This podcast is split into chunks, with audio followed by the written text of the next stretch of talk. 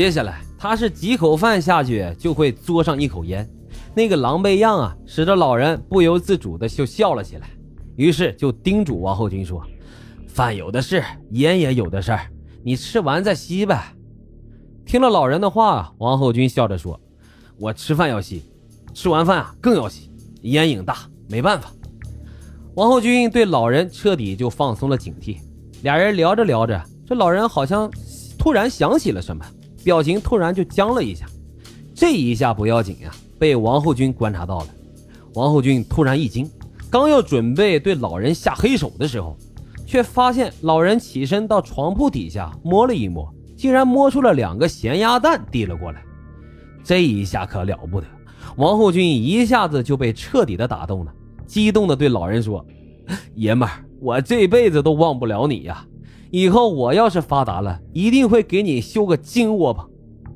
哎，金窝棚、银窝棚都不如我的草窝棚。”老人也打趣似的对他说：“这老人心里也是想，等你发达了，那说不定得有多少人遭殃呢。”你要是没什么事儿啊，就跟我一起打鱼吧。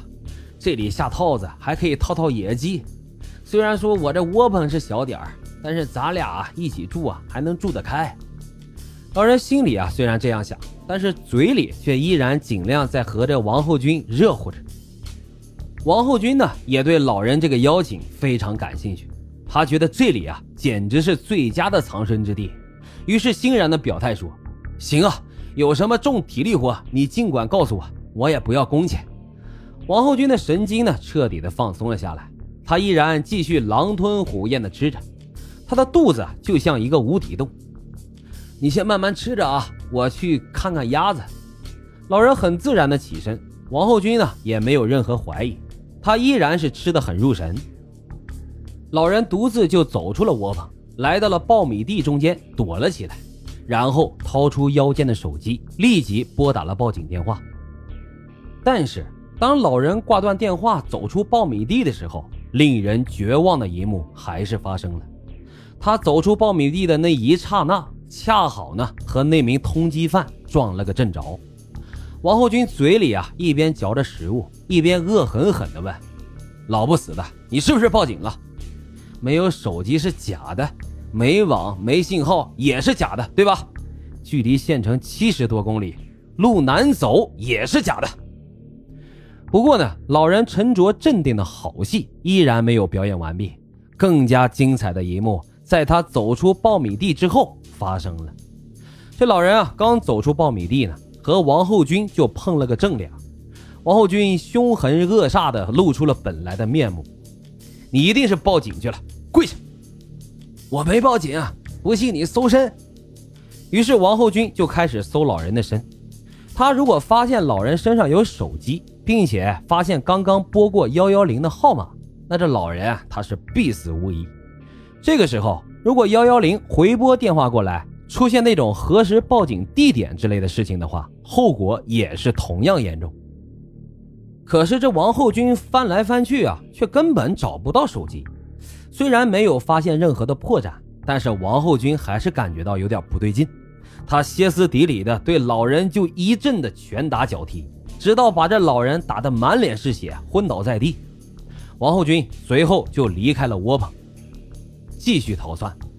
那王后军为什么没能发现老人的手机呢？原来呀，这老人把该考虑的问题都考虑到了前面。报完警之后，老人不仅关闭了手机。以防有人打回电话，同时还把手机包裹在肥大的裤腰里，外人啊根本就看不出来。老人凭借着自己的机智，躲过了一场生死劫。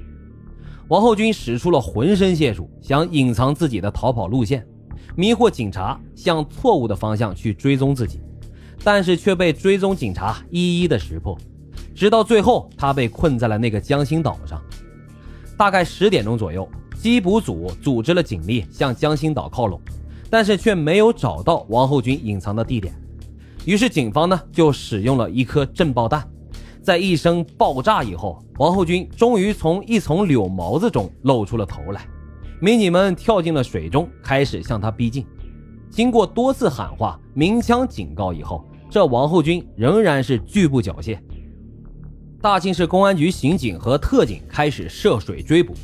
当时水啊已经齐胸深了，王后军的位置水更是有抹脖子那么深。